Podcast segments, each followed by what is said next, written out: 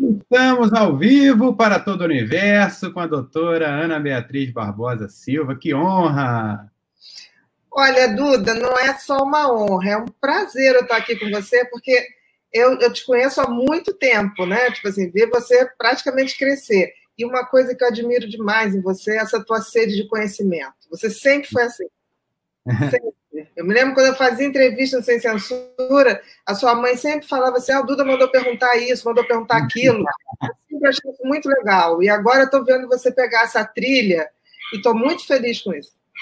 Estou é, na onda do filho de peixe, peixinho é. Estou me esforçando aqui para fazer, aproveitar também esse isolamento físico, né? Porque não, não é um isolamento social, né? Porque social a gente está aqui, está numa experiência social, né? Mas é diferente, né? Essa coisa do ao vivo, essa coisa é, do contato humano é, é fundamental. É hum. fundamental. Coisa que eu mais sinto falta é poder abraçar as pessoas. É. Isso é muito, muito, sinto muita falta. Faz muita falta mesmo. Bom, para quem não conhece, Ana Beatriz Barbosa é médica psiquiatra, faz palestras por todo o Brasil e tem muitos livros. E, na minha modesta opinião, você é uma das melhores psiquiatras para fazer a ponte entre o civil, né, o leigo, e, e, a alta cultura médica e, e, psiquiátrica, enfim. Então, tem os livros também com temas bem atuais, você tem um poder de síntese impressionante. Então, vai desde o do primeiro que a gente estava conversando aqui agora, a Sabrina passou aqui rapidinho, é falando, doutora, eu li o seu, o seu livro, e aí foi o primeiro, foi Mentes Inquietas, né? Mentes Inquietas, foi o primeiro, foi em 2003, e é muito interessante, Duda, porque quando eu fiz o Mentes Inquietas, eu nem sabia que eu sabia escrever. Hum. Exatamente. Eu tenho de atenção. E tenho dislexia também. Então, por exemplo, eu sempre gostei de escrever, mas escrevia muito errado. Eu repetia sílabas, eu trocava sílabas. Então, assim, se eu fosse escrever é, cochilo, virava chiculo. Exatamente. E aí, quando eu fui escrever o Mentes Inquietas, é, eu não sabia que eu sabia escrever. Quando eu botei o livro pronto e que começou a vender e eu vi que ele deu certo, eu fiquei muito tempo pensando assim, gente, mas como é que deu certo? Aí depois eu fui descobrir que tem uma coisa maravilhosa que chama revisor. Né? É. A editora pega um livro e passa pelo menos por três revisões. E o revisor, ele é aquele cara mais obsessivo, mais certinho, que é o oposto do, do TDA, né? É, é, o contraponto do TDA. E qual é, tecnicamente falando, o oposto do TDA? É essa, esse, essa, essa personalidade mais certinha, mais organizada, é, com, com pequenos rituais de organização, é, mais detalhista. E aí, quando eu descobri que o, o meu revisor era tinha essa personalidade, eu fiquei muito feliz. Eu sempre falei assim: olha, revisor meu ganha percentual do livro. Porque, assim, é uma parceria muito bacana, muito bacana. Né? Todo, todo TDAH precisa de, um, de um, uma personalidade é, mais, mais organizada, mais centrada, mais detalhista, é, para poder dar certo, porque a gente sai que nem um trem na frente, querendo criar, querendo fazer, mas aí precisa da organização para essas ideias saírem do papel, sair da cabecinha e ir para a prática, que é o grande desafio, né? É, o TDAH é o transtorno de déficit de atenção e hiperatividade, não é? Isso mesmo, isso mesmo. Que foi o primeiro livro, que foi o Mentes Inquietas. Sim. E, e, aí você já tocou num assunto que, que era um dos principais, assim, pessoalmente falando, da, uhum. que motivou a fazer o convite para a gente fazer essa conversa. Porque eu leio é, é, o checklist de, de, de sintomas, né? E a gente acaba se identificando com várias das psicopatologias, porque todo mundo tem um pouco, mesmo que em graus bem reduzidos, você consegue enxergar um pouco de você ali no, no checklist das determinadas é, definições e tal. Mas, para mim, o top, o, o, o, o top 2 é do TDAH e da dislexia. Uhum. Eu quero um pouco de cada um. E como é que, como é que funciona, assim, essa, é, é, essa interação entre as disfunções e, e qual que é a diferença objetiva entre o disléxico e, e a pessoa que sofre de déficit de atenção? primeira coisa, é, isso que você falou é, é sensacional, né? Porque assim, todo mundo tem um pouquinho de várias coisas. E isso é absolutamente normal, porque a essência é humana, né? A matéria-prima somos seres humanos e a gente tem um funcionamento muito, muito comum na questão do funcionamento cerebral.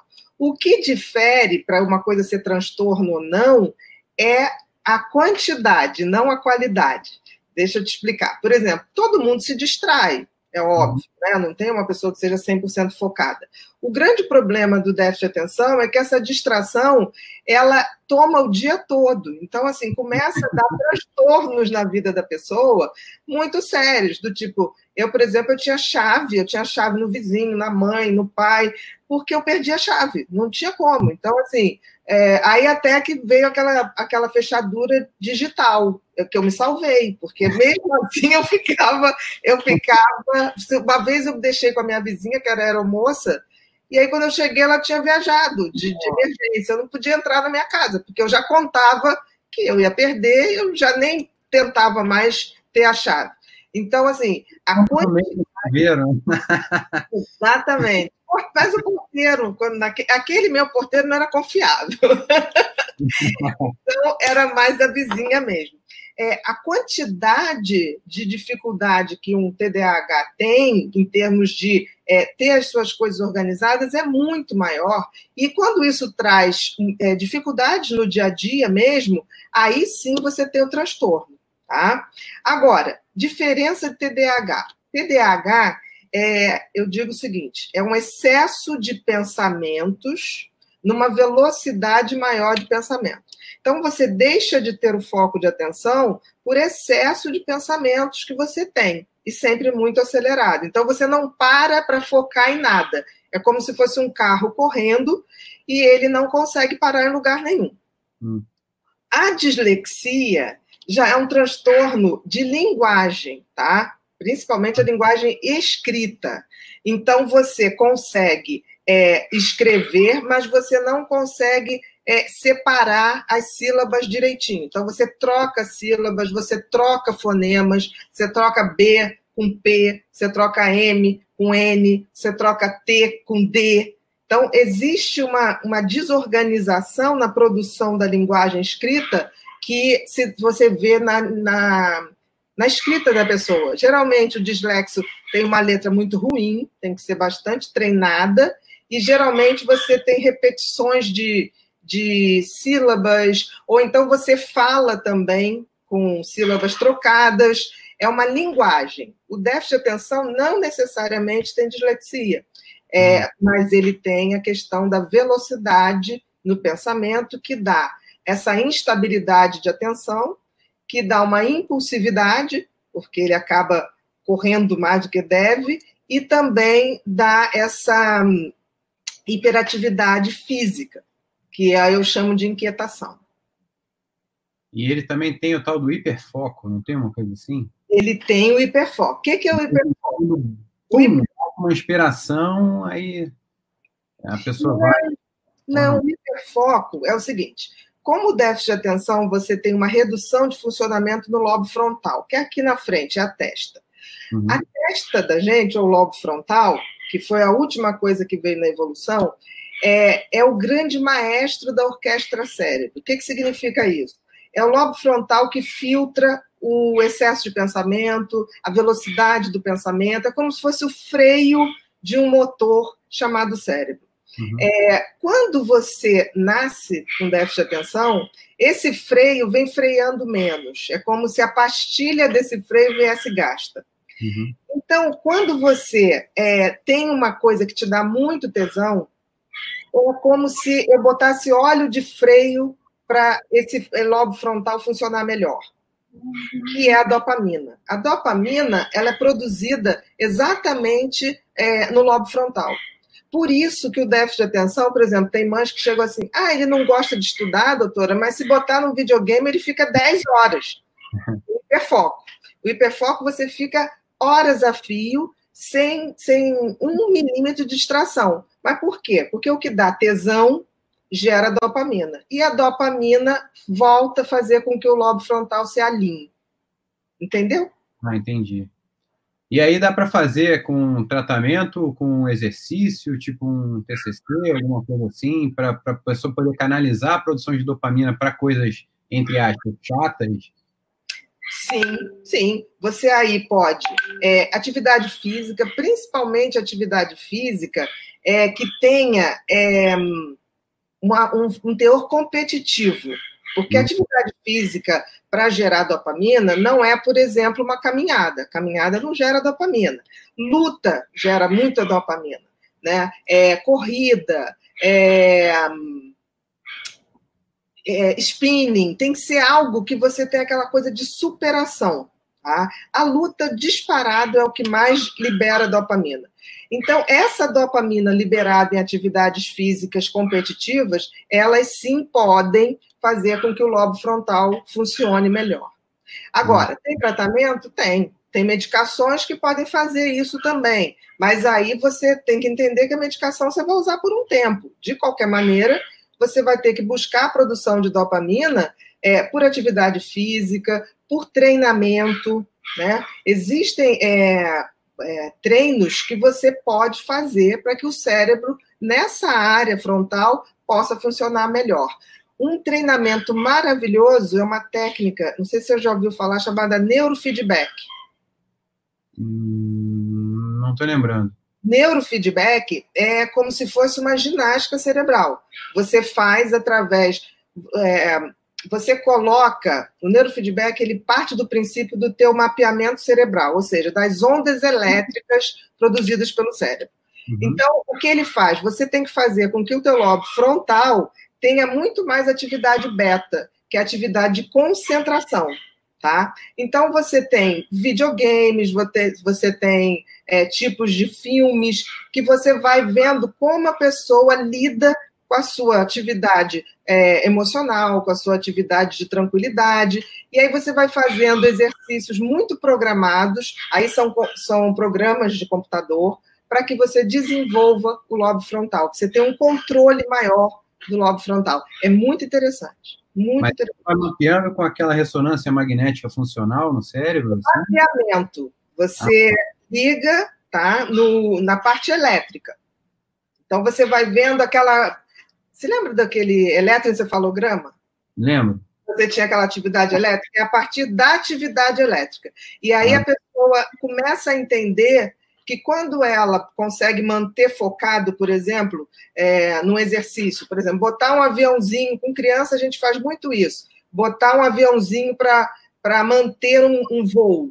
Quando você, quando a criança mantém a atenção ali para poder aquele avião se manter é, em voo, ela gasta uma energia muito grande, mas ela vê a mudança do, da, da atividade elétrica dela.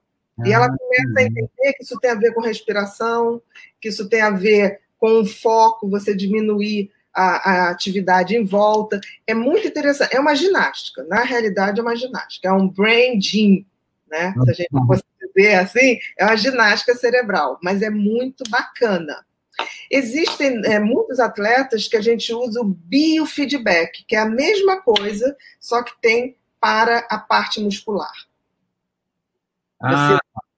porque aí você vê a atividade elétrica do músculo. No hum. neurofeedback, você vê a atividade elétrica no cérebro. Mas o processo é o mesmo. Muito legal. Ah, e, e, tem umas iniciativas também muito interessantes. Você já ouviu falar na Universe 42, que é uma universidade gamificada, que é como se fosse uma plataforma de videogame, mas aí, quanto mais a pessoa vai interagindo com a plataforma e vai aprendendo as aulas, vai assistindo as aulas e vai aprendendo, é, é uma estrutura toda gamificada. Eu ainda não entendi a ponto de explicar o que, que é, mas eu achei o conceito. Não conheço, que legal, não conheço. Vou te, vou te passar depois um, um podcast do Estoco, que é um amigo meu que é totalmente ligado assim, à tendência de futuro e tal, e aí ele fala muito da Universe 42 e ele é meu convidado de terça-feira, também fico ah, Legal, vou ver então. Quarta-feira, quer dizer. é bem interessante, porque também tem. É, eu, eu, estudo muito marketing, né? Uhum. E existe muito esse conceito de gamificação da experiência de consumo, né? Que você vai é, dando feedbacks positivos a cada etapa da, da experiência de consumo que a pessoa vai entrando, a pessoa é, entra na sua comunidade é, do uhum. do seu produto. Aí você vai premiando cada é, interação dela. Quanto mais ela consome, mais ela sobe na hierarquia. Aí você estimula o conceito de peer-to-peer, -peer, que aí dois consumidores são forçados a interagirem fora da sua plataforma, então acaba é, faz, aumentando boca a boca, né? Uma forma de gamificar o boca a boca. E... Olha que interessante que você está falando. É, eu, quando escrevi Mentes Consumistas, eu me deparei com a seguinte situação. As pessoas que mais entendem de funcionamento cerebral hoje são os profissionais de marketing. e aí, é, é, é, impressionante. Tanto que os capítulos que eu falava, como é que é, é as pessoas faziam com que você se interessasse por um produto, pelo cheiro, pelo jingle, né? É, e hoje a gente sabe que o ato de comprar, principalmente agora você falando na questão de gamificar o consumo, consumo você está fazendo com que o prazer do consumo seja um prazer quase que de videogame. É. Né? Então você cria uma, uma necessidade. Quando você vai dando ali, pontuando, você vai aumentando a dificuldade, você está criando uma dificuldade é, que desafia o cérebro. Então você faz com que haja produção de dopamina no ato de consumo. É, porque quanto mais difícil o desafio, ou, ou mais fácil, né? Se for fácil demais ou se for difícil demais, a tendência é o cérebro querer ignorar aquilo, não ter prazer com aquilo, né? Tem que ser gradativo. É, tem que ser no ponto certinho para você, né? Assim, a, a, a, gratificação ali, né? A recompensa ali da, daquela experiência. Isso mesmo. Você faz o. Você vai pegando o sistema de recompensa do cérebro, né? Quando você falou, aí dá uma recompensa. Existe um sistema de, de chamado sistema de recompensa no cérebro que está interligado a qualquer tipo de prazer que a gente tenha. Hum. Desde o prazer sexual, ao prazer de compra, ao prazer é, do, do exercício, da, da competitividade. Esse prazer, esse sistema é um dos mais fortes que tem. Eu diria até que a gente tem dois grandes sistemas é, cerebrais muito bem estabelecidos desde sempre, hum. que é o sistema do medo e da sobrevivência, né? E o sistema da recompensa. Eu diria que é, mexer nesses dois sistemas você domina qualquer pessoa. Por exemplo, você quer deixar, você quer manipular uma pessoa, deixa ela amedrontada, porque hum. ela é facilmente manipulável quando ela está numa situação de é, medo, desespero, e você quer manipular alguém também, é, faça ela dependente da, de determinadas coisas. Então, hum. a, o medo e a dependência são coisas muito fortes eu diria que são as coisas mais fortes, são os circuitos cerebrais mais, é, é, mais intensos que o cérebro tem. E tem uma coisa também que acaba sendo, que está em alta e também tem tudo a ver com isso, é o tal do FOMO, né? o Fear of Missing Out. Exatamente. A, a, a juventude está sentindo isso muito forte, né? As pessoas ficam conectadas desde muito cedo, em rede social, em, em game, em tudo. E interessante que essa expressão, não me lembro quem criou, mas foi criada em 2000, no ano 2000. Foi um psicólogo. Eu não me lembro o nome dele, começa com D, mas eu não me lembro o nome dele. É, isso é tão louco, porque as pessoas hoje, por isso a questão da ostentação. É, e tinha um filósofo francês que dizia o seguinte: que você, o Bouton, que você só quer aquilo que o seu vizinho ainda não tem. Então, por exemplo, por que, que eu compro uma televisão de 50? Porque o meu vizinho tem de 40. O dia que meu vizinho tiver de 50, a minha vai ter que ser de 60. Isso é tão maluco porque as pessoas começaram a ter as suas referências é, do que é bom, do que é ruim, em cima do que o outro não tem. Isso me preocupa um pouco, porque assim, as pessoas estão deixando de ter a referência interna do que é bom para elas, quais são os talentos delas, no sentido de desenvolver como ser humano, e elas estão pautando naquilo que eu vou mostrar para o outro, e não, não é meu, entendeu? E o, o FOMO é uma, um fenômeno que eu fico muito preocupada, porque a quantidade de pessoas hoje que viaja e que não curte a experiência, porque elas estão ali, elas estão fotografando para postar. Ela vê o lugar turístico pela tela do celular fazendo a selfie, né? Ela vê que, olha que lindo o pôr do sol, o pôr do sol está lá. Exatamente, tá E isso me preocupa pelo seguinte, porque existe uma coisa que é você fotografar e existe uma coisa que é você experienciar. Hum. Nós humanos, a gente precisa experienciar as coisas. A gente precisa viver aquilo, né? Você fotografar a coisa e mostrar, não, isso não foi, não é vivência para o cérebro. Por isso que cada vez mais as pessoas se sentem mais inseguras e cada vez fotografam mais coisas, mas isso não gera é, vivência. Então, eu vejo até essa questão de estar tá tudo tão massificado, o ser humano hoje está meio animal de manada, né? Porque, assim, se alguém compra uma coisa todos, e aquilo tá, tá in, digamos assim, todo mundo sai comprando aquilo e nem pensa, reproduz aquele comportamento. Mas nem assim elas estão satisfeitas. E eu acho que o FOMO representa muito isso. Eu estou muito mais preocupada é, o que, que eu vou mostrar para alguém e na frente, né? Tem que ser antes. Todo mundo fazendo, menos eu, né? Eu perdi aquela aquele trend, aquela hashtag, né? Aquela sensação de perda, né? Que pessoa e é é uma sensação muito de frustração, né, Duda? Porque essas pessoas estão sempre achando que o, o, o amigo que está lá no outro país está vivendo uma situação melhor que ela, né? E isso é muito ruim, porque as pessoas não estão construindo as suas histórias, elas estão tentando ter um padrão e reproduzir aquele padrão. Mas isso não, não dá um, não dá uma personalidade, entendeu? Você não constrói uma personalidade. A impressão que eu tenho é que normalmente assim o processo de maturidade ele vai seguindo assim uma sequência meio que universal de acordo com toda a história humana e da civilização, assim. Mas imagino que, que um processo que assim tem o normal para nossa nosso bairro, né, para nossa geração e para nosso lugar, e tem o normal da espécie humana que você pode colocar num contexto histórico, né? Para você ver, tipo, o potencial humano, assim, de uma coisa. Você, sei lá, eu imagino que um, um grande filósofo, um grande médico, ele pode falar, ah, isso aqui, não, isso aqui é normal, mas é normal entre os grandes médicos da humanidade, não é normal entre os médicos que convivem com ele. No, no... Tem um pouco essa perspectiva, assim, mais abrangente também. Isso é um processo de maturidade. Aí a pergunta seria: essas pessoas que ficam mais presas nesse, nesse contexto menor, assim, seria uma, uma espécie de infantilização do comportamento? Olha, eu acho que esse processo de você não ter o seu é, a, a, sua vivência e não saber para onde você está indo, eu acho que isso que você está falando resume a coisa de dar sentido à vida. Por exemplo, nós somos seres humanos, né? É, se você for ver, tudo tem uma função. Qual é a função, por exemplo, do Sol? Hum. O Sol tem a função de é, fornecer calor para a produção de vida, né? É, qual é a função de uma árvore?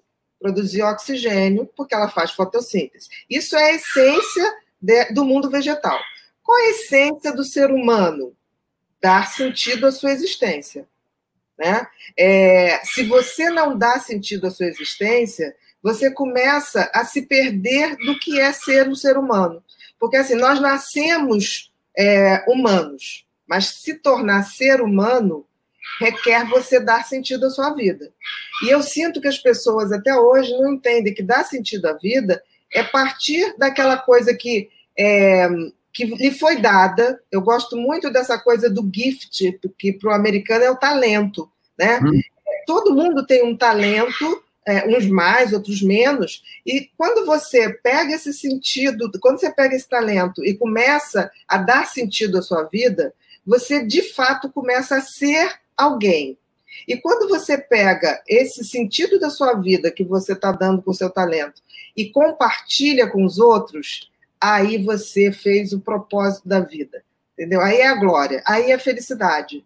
E eu sinto que a maioria das pessoas hoje não tem noção do que é ser um ser humano e, e fazer esse tipo de coisa, dar sentido à vida.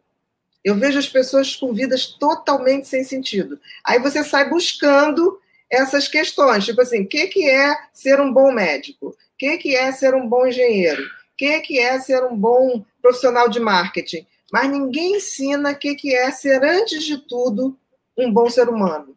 É.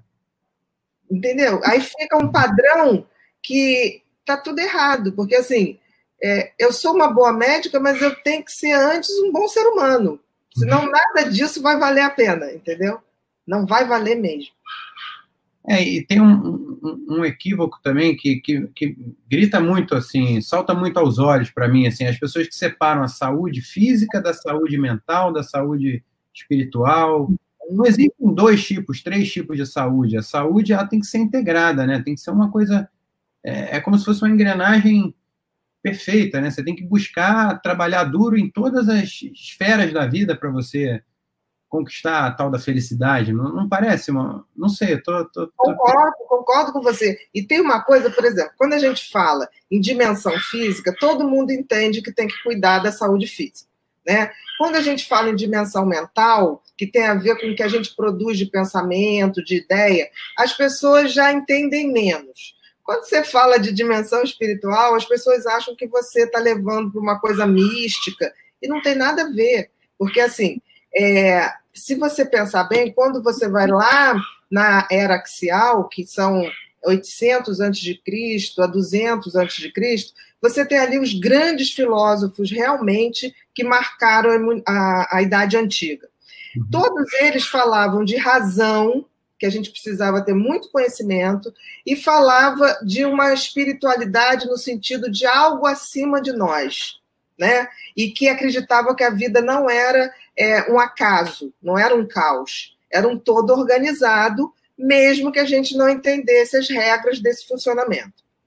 O que, que acontece? Quando acaba a Idade Antiga, é, ali no auge dos filósofos, começa a Idade Média, né? E que a Igreja Católica começa a exercer um poder descomunal e começa, tipo assim, a, a botar de lado os filósofos antigos e acaba com essa questão de espiritualidade, porque a espiritualidade passou a ser ditada pelo que eles achavam que era, e não mais uma, uma, uma coisa de ligação com a natureza, com um Deus generoso é, e que estava em tudo. Não mais isso. Passou a ser aquele Deus que pune, aquele Deus que tem que ser feito o que ele quer, senão ele manda o dilúvio. Né? E não é à toa que na Idade Média grandes é, pensadores e, e, o início ali do, dos cientistas foram para a fogueira, né? Copérnico foi posto na fogueira por dizer que a Terra girava em torno do Sol e não o contrário. Então, o que, que acontece? A ciência nasce é, dissociada da espiritualidade, porque a espiritualidade na Idade Média era a Igreja Católica, não tinha outra opção. Né? E a Igreja Católica fez as cruzadas, perseguiu todo mundo que não pensava como ela. Então, foi muito ruim, porque essa dissociação, por exemplo, Newton teve que falar muito pouco para não ser morto. Né? Galileu só não foi morto porque ele estava com 72 anos, e aí botaram ele para morrer em isolamento. Então foi muito difícil. Então a ciência quando nasce, ela nasce com uma dissociação total dessa espiritualidade. Ela não quer papo com a igreja, ela não quer papo com nada. E isso trouxe uma repercussão até os nossos dias muito ruim, Duda, porque hoje as pessoas não entendem que a dimensão espiritual também precisa ser tratada. A gente não é um troço no universo solto, né? Uhum tudo conectado. A natureza está conectada, é, os planetas estão conectados. A gente se viu separado desse todo. Nós não somos separados. Não é à toa que a gente fez tanta besteira é, com a própria natureza. Uma coisa que eu vi, né? É, Leonardo da Vinci já era é, vegetariano, não comia carne né? E ele dizia, não precisa. É, um cara que eu acho fenomenal, um grande gênio já da, da gente agora, o Tesla. O hum. Tesla também era vegetariano. Então, assim, é, existiam essas coisas que foram deixando pelo meio do caminho e dissociou a gente de uma dimensão espiritual, que aí sim é essa conexão, essa conexão que a gente tem com algo acima de nós, algo muito muito mais poderoso da qual a gente faz parte, né? E como é que você faz essa separação assim para fazer uma análise clínica de alguém? Você tem que entender como é que é o, o horizonte de consciência dessa pessoa, até como é que funciona ela. Porque, por exemplo, eu como ator, uhum. eu a, a, fazer, é meio que a compor um personagem, tipo, eu me coloco no lugar daquela pessoa e, e eu tento mais ou menos é, criar o subtexto ali, que seriam os pensamentos internos né, da, da, da pessoa, porque que, que você não é o que você pensa, você é o que você faz, né? Eu vi você uhum. falando na entrevista. Mas aí, ao mesmo tempo que para você construir o que, que aquela pessoa faz, você tem que entender como é que ela pensa, mais ou menos, como é que é o. Aí eu sempre brinco quando eu estou conversando com meus amigos que existem pessoas que são iOS, tipo, que, como o programa operacional do iPhone, e tem pessoas são Android. Então eu acho que por isso que está uma polarização tão grande assim, porque quando você vai debater um assunto específico, uma pessoa fala como se fosse um Android, a outra pessoa entende como se fosse o iOS, eles não estão falando da mesma coisa. Os dois estão convertendo informação para uma cultura diferente. E acho que é por isso que tem tanta dificuldade das pessoas se entenderem, assim. Não sei, eu, eu, eu levantar essa teoria aqui. É, eu acho. Como é que você faz essa separação entre o contexto cultural daquele paciente e, e, e, e, a cultura filosófica dele? Como é que ele funciona? Qual é o software mental que ele usa para viver? e, consegue mapear a, a, a psicopatologia que está dominando ali o comportamento dele, que está... Olha, geralmente quando as pessoas chegam para o tratamento, Duda, elas já chegam assim com incêndio. Tem alguma coisa que está queimando, né? É, seja uma, um pânico, seja uma depressão, seja, seja uma psicose. A primeira coisa que a gente tem que fazer é apagar esse fogo. Mas esse fogo, a gente depois tem que fazer uma, uma linha do tempo, que eu chamo, é, que é você entender como é que foram os últimos três anos daquela pessoa, porque to, ninguém adoece da noite para o dia, não existe isso. A não ser que você tenha uma overdose de droga e faça uma psicose aguda. Mas fora isso, as pessoas elas vão adoecendo é, lentamente. E geralmente as pessoas aguentam o estresse, aguentam uma situação muito desfavorável de dois a três anos. Então você tem que entender o que, aconteceu nesses últimos três anos. Depois que você entende isso tudo, você tem que saber a história daquela pessoa. Porque, assim, ninguém adoece fora do seu padrão de personalidade. Se eu tenho uma pessoa extremamente inquieta, extremamente é, desfocada, ela vai adoecer dentro dessa personalidade. Se eu tenho uma pessoa extremamente é, pessimista, extremamente é, é, sem disposição, ela também vai adoecer dentro desse padrão. Né? Ninguém adoece, vira outra pessoa para adoecer. A gente adoece de acordo com a nossa personalidade. E aí, a partir disso, é, a gente consegue fazer, tirar esse primeiro incêndio. Depois que tira esse primeiro incêndio, aí que vem o grande desafio. Porque, em geral, quando você pega para a pessoa para entender, tipo assim, qual o sentido da sua vida? Para onde você está caminhando? Geralmente tem um vácuo. Hum. As pessoas não estão se dando conta que a gente não está aqui para ser feliz. Eu acho que as pessoas pensam que viver é uma grande festa. Eu hum. cheguei, vou ser feliz e um dia vou me embora. Não é assim. A gente veio aqui é, para evoluir, para transcender. A pessoa que chegou tem que. A pessoa que sair tem que ser uma pessoa muito melhor do que a que chegou, senão a gente não cumpriu a nossa missão. E isso depende do nível de consciência da pessoa. A cultura influencia, influencia. Mas quando uma pessoa tem um nível de consciência é, maior, ela sabe que ela não se limita àquela cultura, ela sabe que ela não se limita a determinados valores, ela é maior que isso. Então, é difícil, porque depende do nível da consciência, depende se essa pessoa já despertou para é, qual é o sentido da sua vida. Entendi. E essa parte de. Uma outra coisa que eu queria abordar é a obesidade mental. Essa da, da, o que, que acontece é, é, é, misturando tipo, o, o, consumo exagerado de informação inútil, né, de informação meio imbecilizante mesmo, que acaba acontecendo, e misturado a isso, é, como é que a, a, cultura geral, assim, essa, que muitos estudos apontam os altos índices de analfabetismo funcional na, na, na nossa educação e cultura, enfim, Como é que é, como é que uma pessoa pode se defender, se blindar desse, desse meio? Dessa, eu acho o seguinte: nunca a gente teve tanta informação, isso aí é indiscutível, e acho que cada vez vai aumentar. Mas informação não gera necessariamente conhecimento. Informação uhum. pode gerar até exaustão mental. Eu vejo que eu encontro muitas pessoas é, que chegam para mim, eu estou com depressão. Quando você vai ver, aquela pessoa só está com excesso de informação.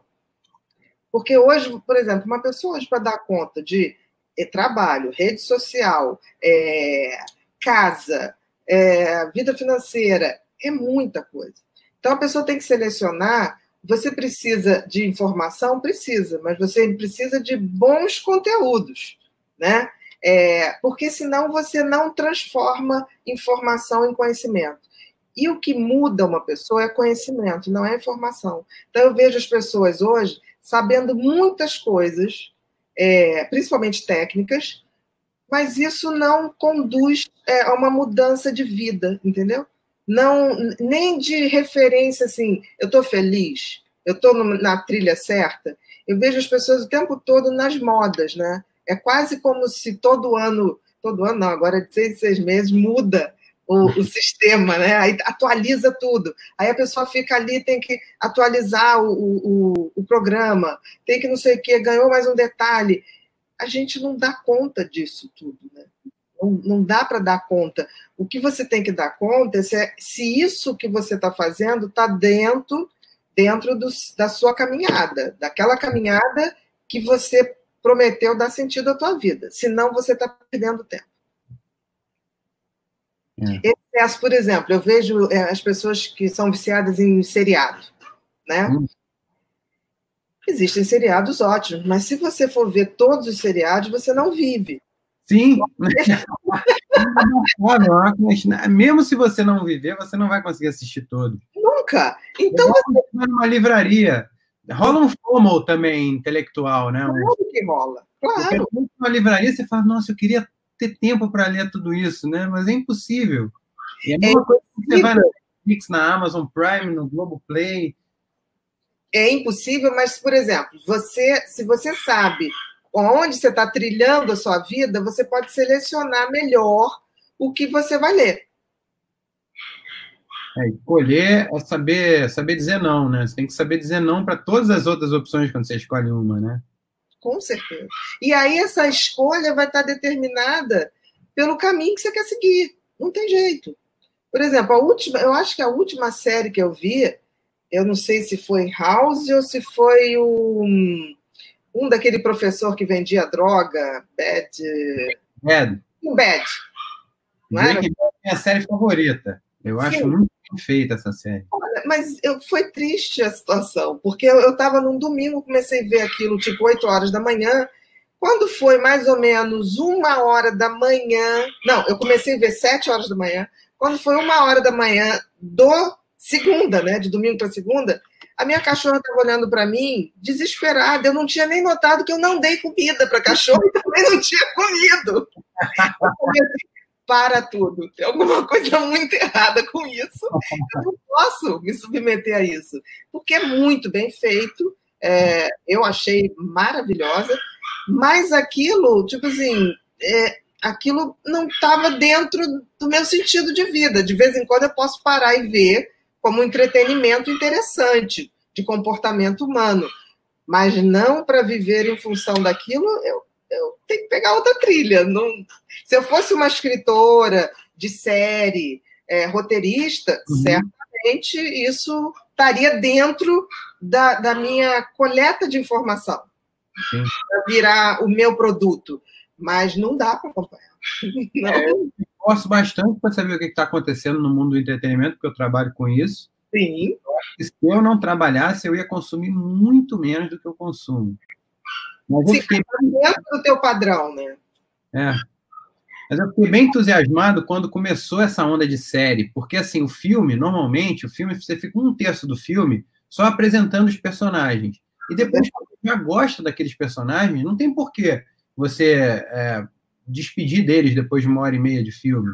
Então, a, a série tem sua função, só que série de 13 episódios a temporada, isso aí eu acho uma coisa. Até falta de respeito, falta de empatia, não é nem falta de respeito, falta de empatia.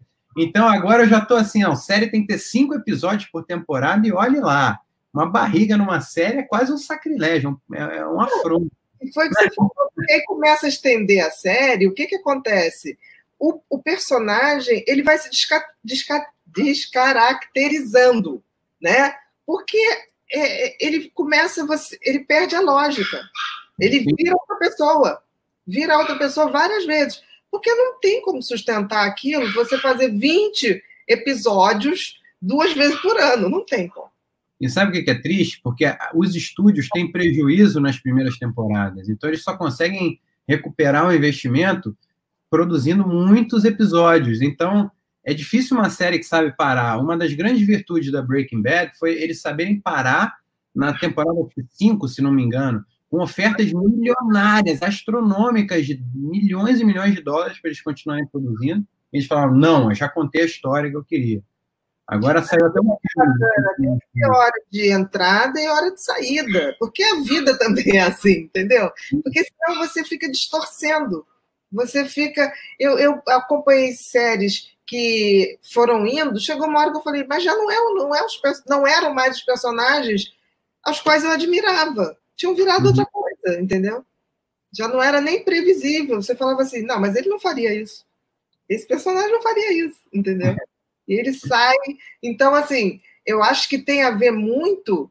É, torna a dizer, a gente tem que saber direitinho qual o sentido da vida que a gente está dando, e eu acho que isso é um privilégio do ser humano, porque é aquilo que eu estava falando, o sol não escolheu dar sentido à vida dele gerando, gerando calor, né? O, uhum. o reino vegetal não escolheu ser produtor de fotossíntese. De alguma maneira, isso já veio programado, é a missão deles. Por isso que eu digo que a vida espiritual, ela é essa missão que já é dada. Nós humanos nos foi dado privilégio privilégio do tal do livre-arbítrio que a gente possa escolher isso. E eu acho que a gente tem exercido tão mal o nosso poder de escolha. Na, na maioria das vezes.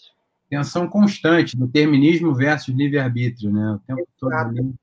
Porque Exato. a gente também te dá uma liberdade enorme você você ter feito as escolhas, você não tem mais que questionar esse ponto, você já decidiu, você tem que confiar em você no passado também, né?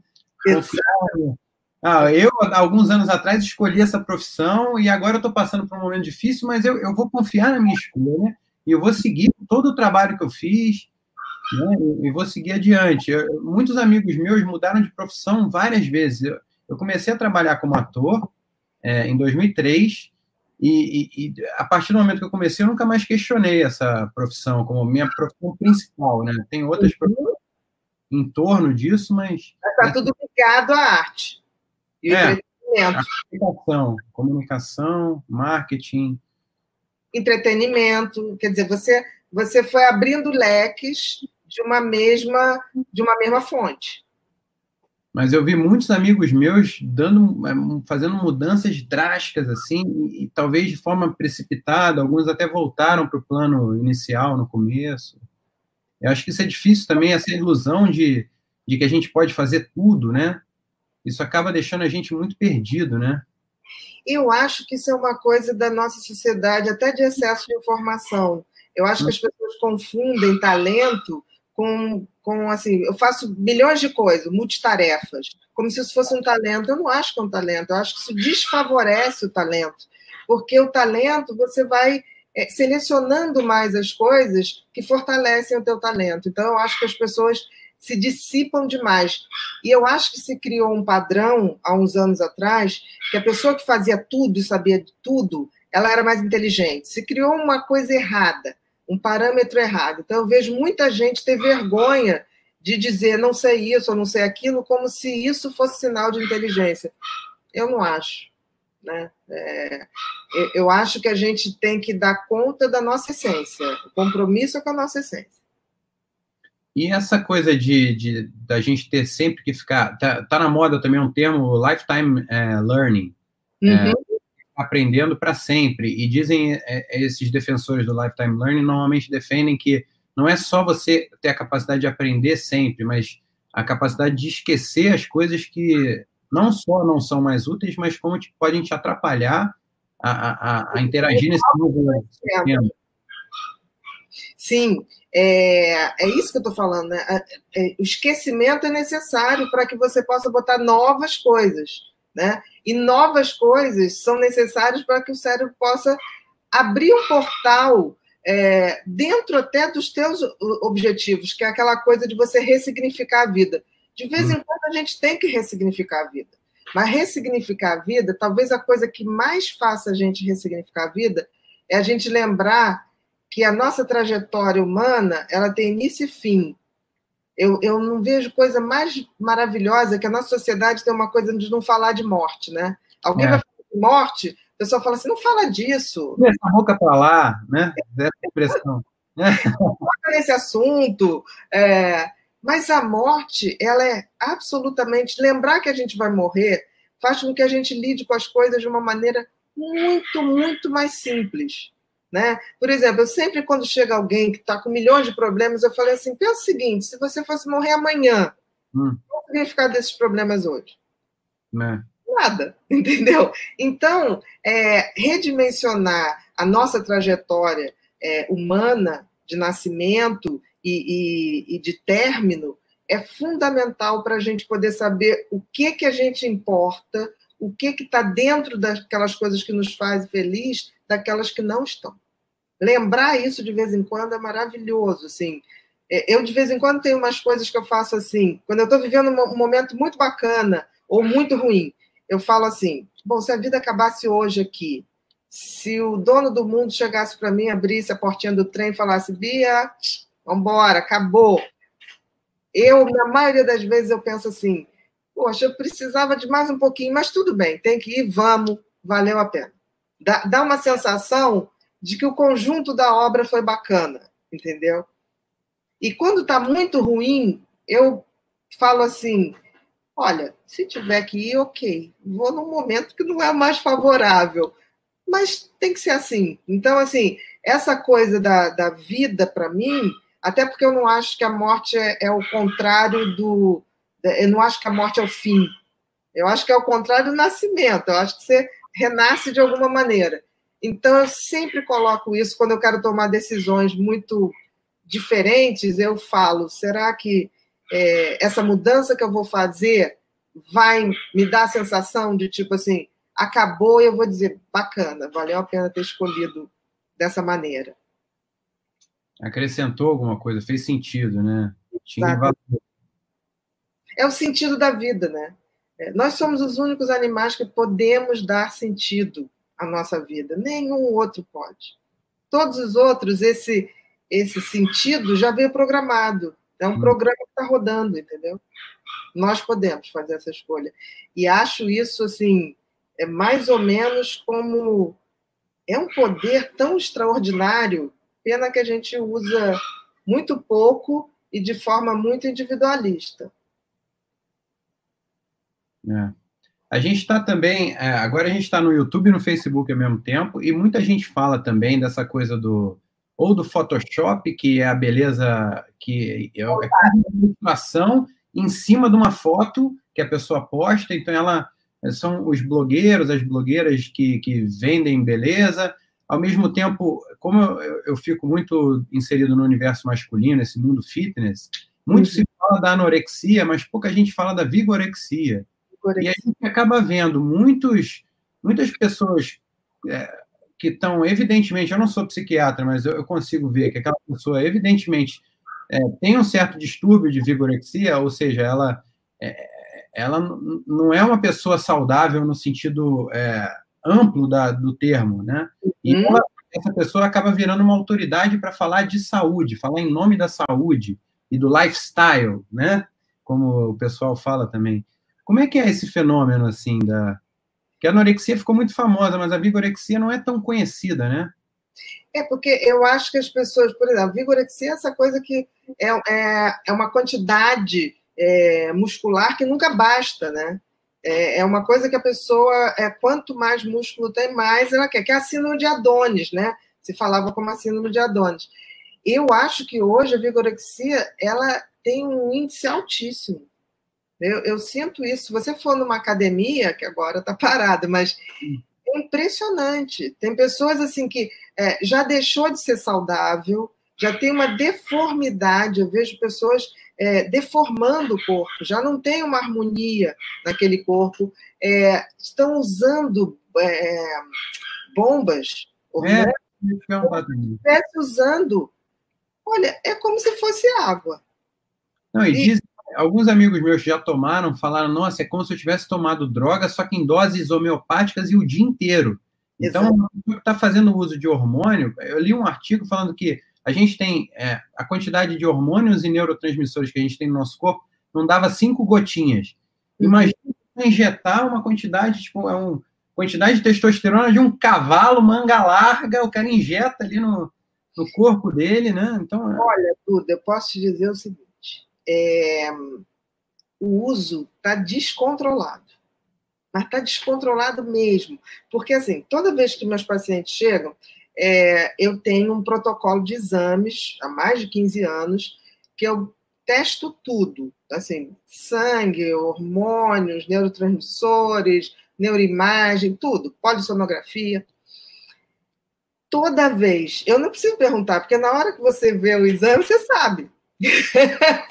e aí eu falo assim: quanto tempo você toma bomba? E a pessoa já olha para mim, e homens e mulheres, tá? Uhum. E homens e mulheres. A pessoa olha para mim, não, mas não, só tomei uma, uma, uma, uma como é que eles falam? É... Uma, uma, dose, um ciclo. É, um ciclo, um ciclo. Eu só tomei um ciclo, tá, tá, tá. Eu falei, não, não estou dizendo que você tomou 200 ciclos, eu estou dizendo que está muito, muito, muito acima. E o que, que acontece? E eu tenho reparado isso de quatro anos para cá, o excesso de bomba dá uma coisa muito grave, que é pegar o HDL, que é aquele colesterol bom, que é o nosso uhum. router, né? Uhum. E joga ele para 30. A quantidade de pacientes jovens, homens e mulheres, que estão com HDL em, em, em faixa de infarto, né? Porque você precisa, o HDL, ele é, é, o único colesterol que quanto mais alto, melhor. Então, uhum. quando você aumenta o HDL, você diminui o risco cardíaco. Ele tem que ser, no mínimo, acima de 45. Só que tem que quem toma bomba tem, no máximo, 36. Nossa. Então, você já começa a ver coisas que estão se consolidando. E não são pessoas que estão fazendo de canetada, não. Estão indo a, a médicos que se especializaram nisso. Eu fico muito preocupada. Beleza, né? Já ouviu falar no chip da beleza? Que a pessoa bota o chipzinho e ele vai soltando hormônios e. E o chip, o que é pior, Duda, é que esse chip não se retira, né? Ah, não? Ele Isso. fica lá. Ele fica lá.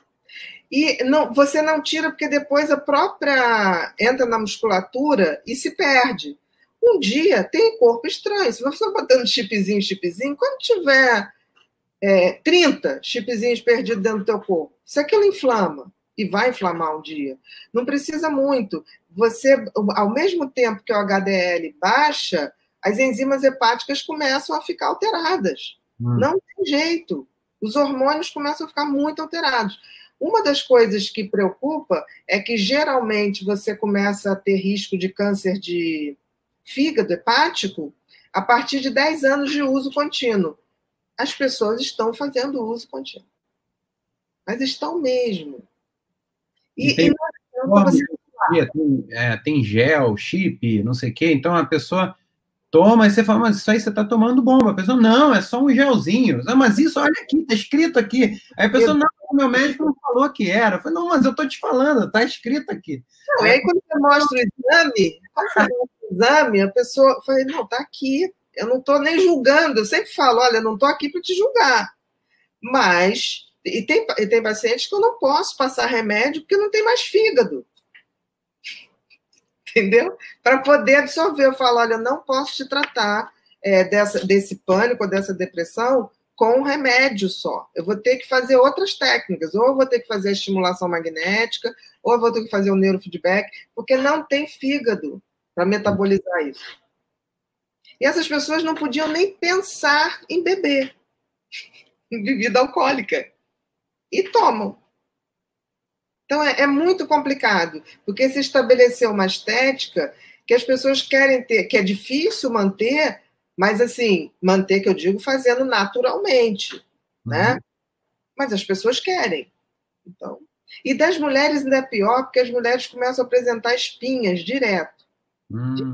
É muito fácil você ver, entendeu?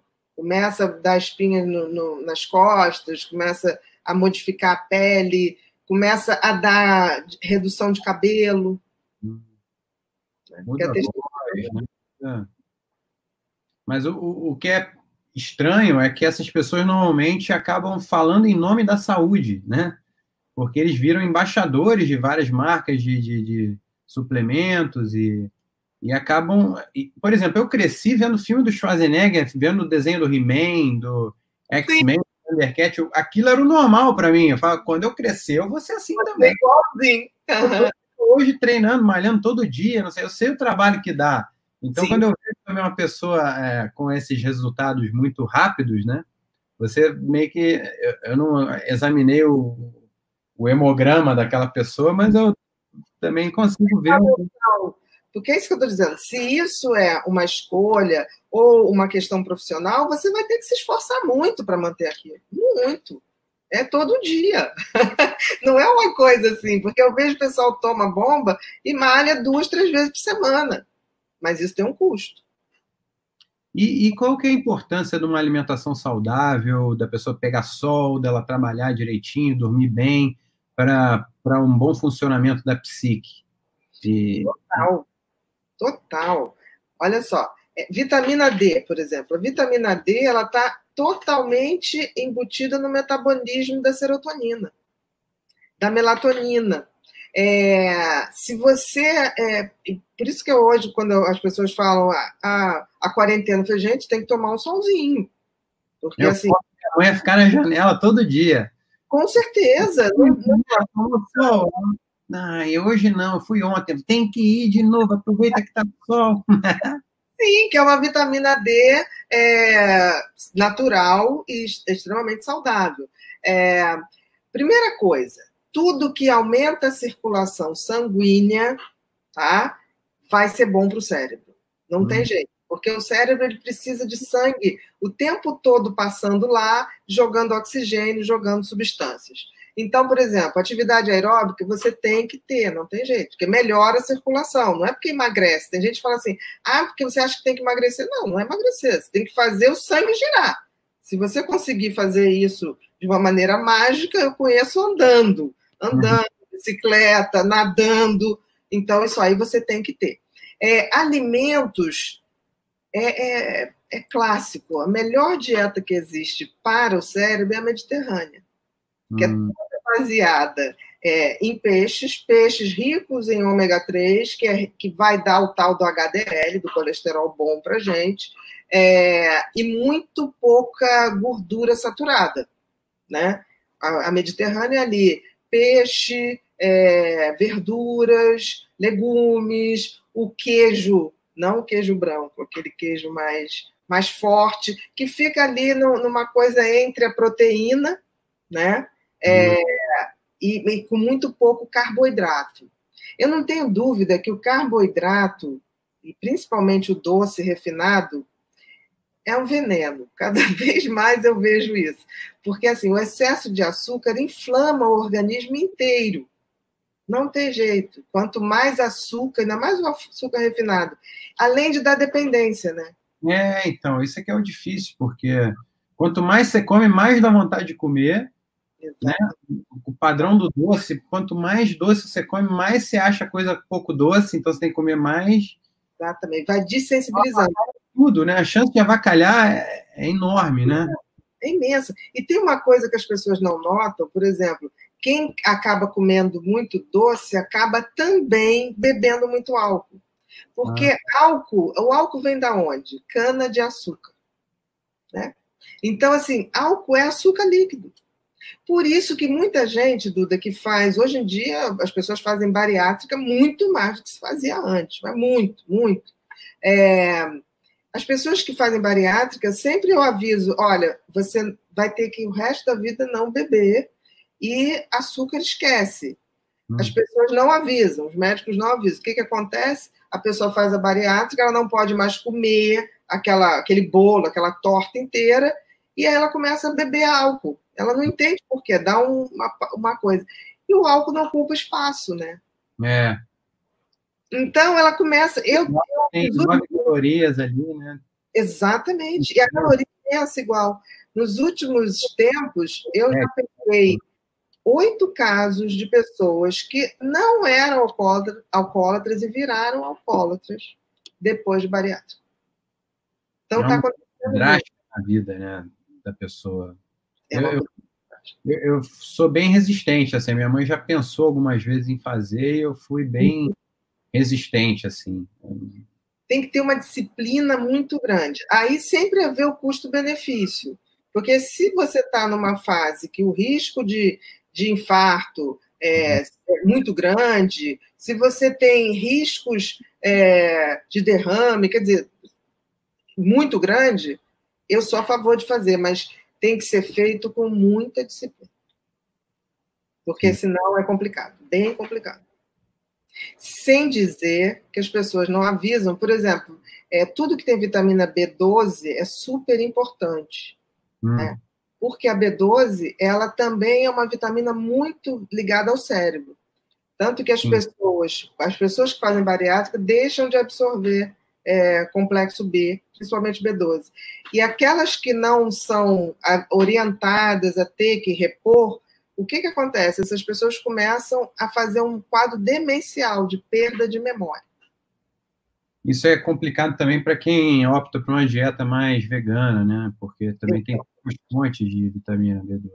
Né? Exatamente. Aí você tem que, aquilo com, com aquela orientação, você tem que repor aquilo que você não está tendo. Eu já vi casos de, de pessoas que viraram veganas, tá?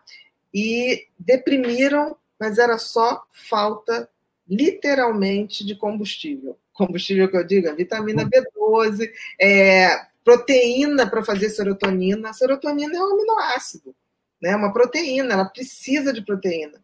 Uhum. Então, quem vai virar vegano tem que entender que vai ter que ter proteína vinda de várias outras situações.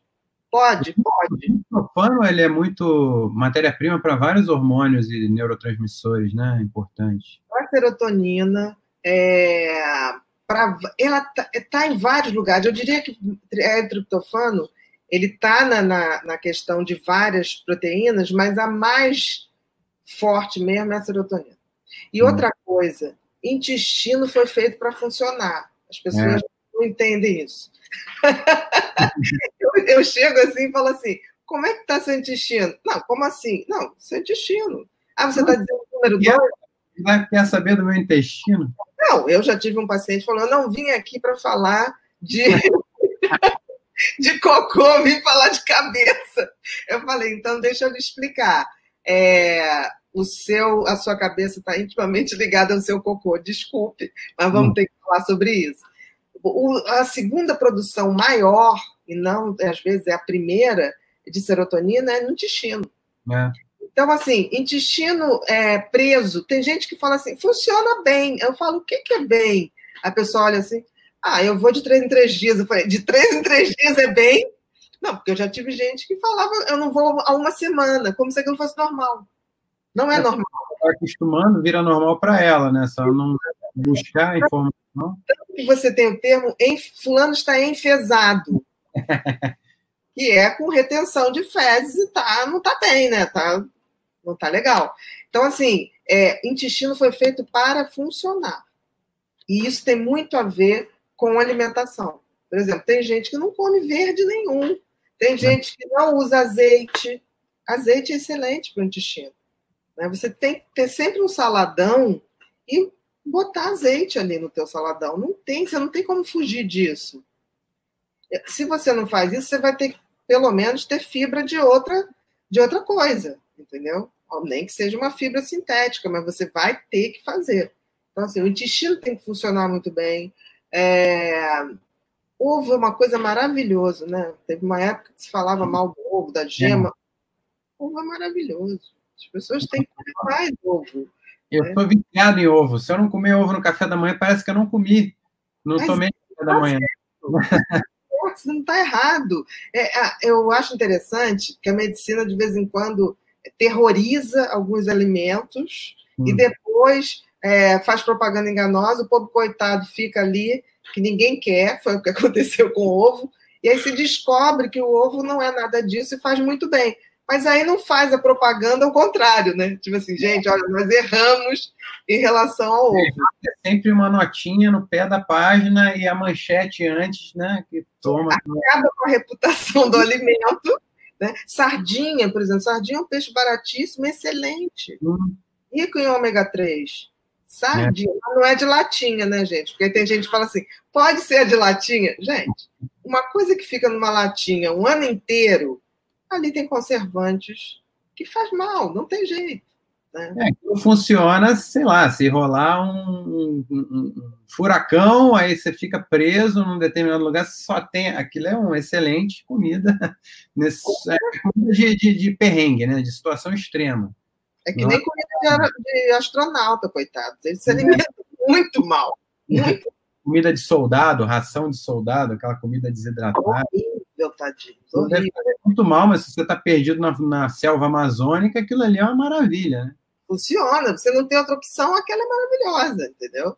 E os suplementos? Você, você é entusiasta do, do, uso de suplementos? Eu sou muito, eu gosto muito de suplemento. Eu tomo clorela, ômega 3, é, coenzima Q10 ou biquinol, né? Tomo, sei lá, multivitamínico, resveratrol. Eu, eu gosto muito dessas coisas. É também. Excelente. Eu vou te dizer o seguinte: tem coisas que eu uso, tá? Reverastrol eu uso. Reverastrol eu uso numa boa. Astaxantina eu uso. Reverastrol e astaxantina para circulação e como antioxidante é uma maravilha. O ômega, você tem que ter aquele ômega que é balançado, né? Que é balanceado, DHA e o EPA. É.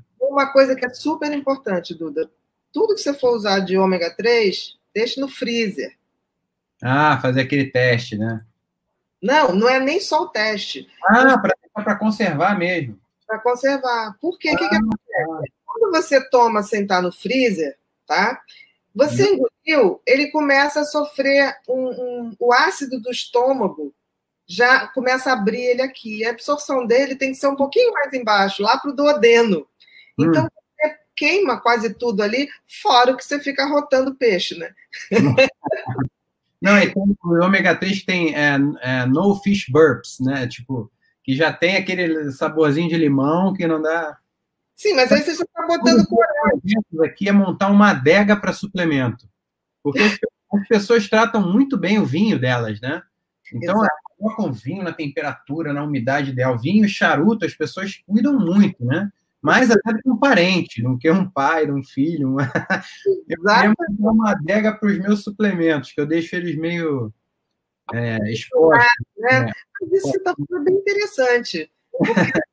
É verdade, porque não pode estar exposto à luz, não pode estar exposto a sol, a, a temperatura. Isso é verdade. Se é para fazer, tem que fazer direitinho. Então, assim, eu sou a favor de alguns suplementos, porque a gente hoje tem uma, mesmo tendo uma boa alimentação, a gente tem uma, um grau de alimentação industrial muito grande, de corantes, é, de conservantes, não tem jeito. Por mais fresco que você tenha um alimento, tem uma coisinha ali que você faz parte da indústria, você vive nesse tempo, não adianta. Né? É, então, eu sou a favor, mas assim, não tudo, mas eu sou a favor de alguns, assim, coenzima Q10 eu acho maravilhosa, ômega 3, assim, pelo menos 2 gramas dia, pelo menos. Só tem que ter cuidado quando você vai fazer uma cirurgia, porque ele realmente afina o sangue, tá? É. Tem que eu suspender um, exame, exame genético ajuda também para tratamento psiquiátrico? Porque, por exemplo, eu vi o meu exame genético deu que eu tenho metabolismo, metabolismo lento de cafeína e eu adoro café. Tomei hum. café até agora, acabou agora o meu café. E, e, e, que eu não preciso suplementar ômega 3, por exemplo. Mesmo assim, eu não tenho a, a minha suplementação. Eu diminui um pouquinho a dose e tal. Mas isso do, pode ajudar. Do ômega. Genético pode ajudar também no tratamento psiquiátrico? Pode. Tem dois, duas questões. Você fez no DGLab? Eu fiz no. No, no DGLab é alimentação. É a parte de nutrição. É, de nutrição e fiz, eu fiz dois, na verdade. E para atividade física. É.